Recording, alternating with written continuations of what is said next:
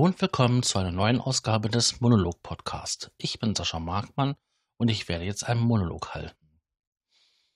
Das heutige Wort, das ist mir ganz interessanterweise beim Kochen über den Weg gelaufen. Ich habe ein altes Kochbuch ähm, mal durchgeschaut und habe dort eine Zutat gefunden, wo ich echt erstmal nicht wusste, was es ist. Es ging um Spargelkohl. Jetzt hätte ich es so ganz spontan gedacht. Vielleicht ist es etwas, was am Spargel wächst. Aber nee, es ist wohl eine sehr alte Bezeichnung für Brokkoli. Tja, oder Winterblume, Sprossenkohl genannt. Hm, da war ich baff gewesen. Also da musste ich auch erstmal mit dem Handy nachschauen und gucken, was das ist.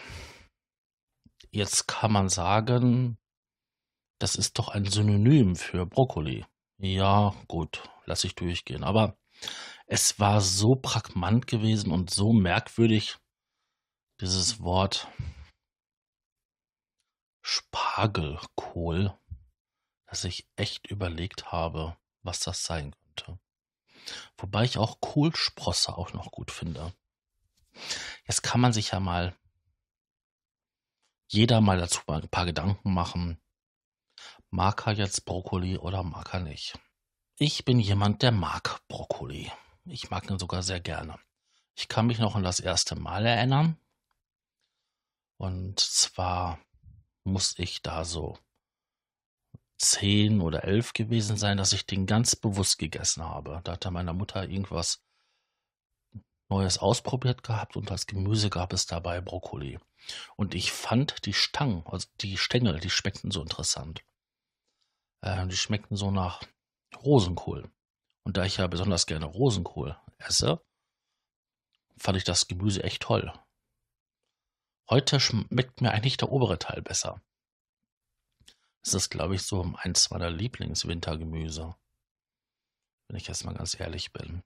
Wobei heute Wintergemüse, naja, relativ ist. Wir kriegen ihn tiefgefroren das ganze Jahr und ähm, in verschiedenen Fertiggerichttüten auch das ganze Jahr über. Also da muss man jetzt nicht immer warten, bis halt die Saison für den Spargelkohl kommt. Irgendwie über Zusammensetzung und Ernährung, Ernährungsreichtum oder so will ich gar nichts erzählen, weil es ist einfach nur lecker für mich. Und dann interessiert mich eigentlich gar nicht so, ob da jetzt so und so viel Milligramm oder Pikogramm oder Nanogramm von den oder den Vitaminen, Kalium, Calcium, Magnesium und so weiter hat. Oder ob er roh oder gekocht mehr davon hat. Das ist mir schnurzpiep egal. Ich mag ihn einfach. Und freue mich immer, wenn ich welchen kriege. Zu einem guten Preis, versteht sich.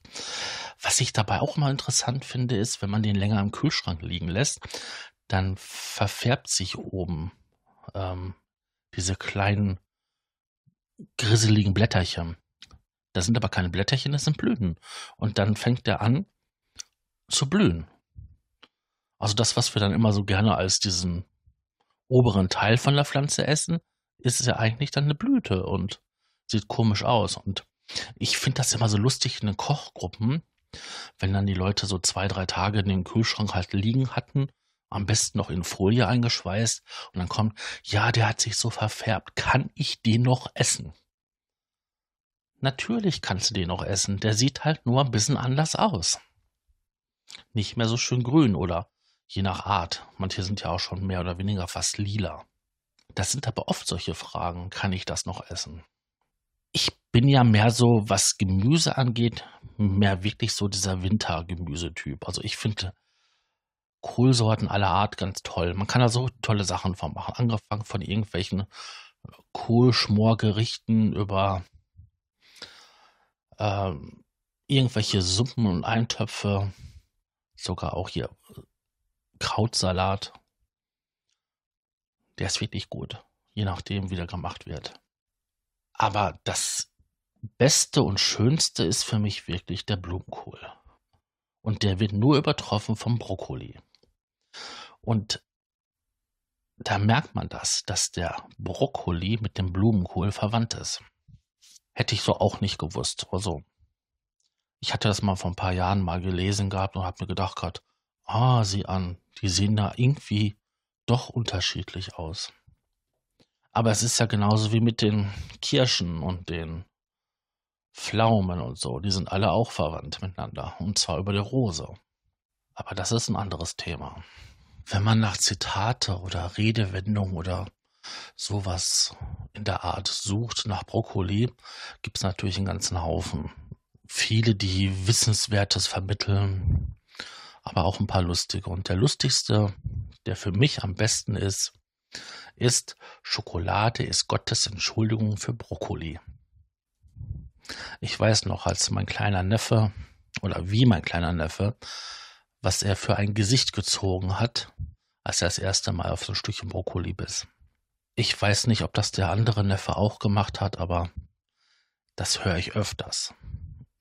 Dass solche Sachen Kleinkindern erstmal nicht schmecken. Beim Rosenkohl könnte ich es mir noch halbwegs erklären, weil der könnte ja auch ein bisschen bitter sein. Zumindest sagen das manche. Ich habe das da noch nie geschmeckt. Aber ich weiß noch, was der kleine Mann damals für ein Gesicht gezogen hat das war nicht lecker. Nee. Das konnte man auch direkt mitfühlen. Da war ich irgendwie ganz empathisch bei dem Gesichtsausdruck. Gibt es denn irgendwie ein Lieblingsrezept von euch Zuhörern in Bezug auf Brokkoli? Also bei mir ist es so, ich finde den super, wenn man ihn so ein bisschen überbackt, wie so ein, so eine Art Auflauf mit Kartoffeln zusammen und dazu so eine ähnliche cremige Soße, die man bei Kartoffelgratin verwendet, so in der Art.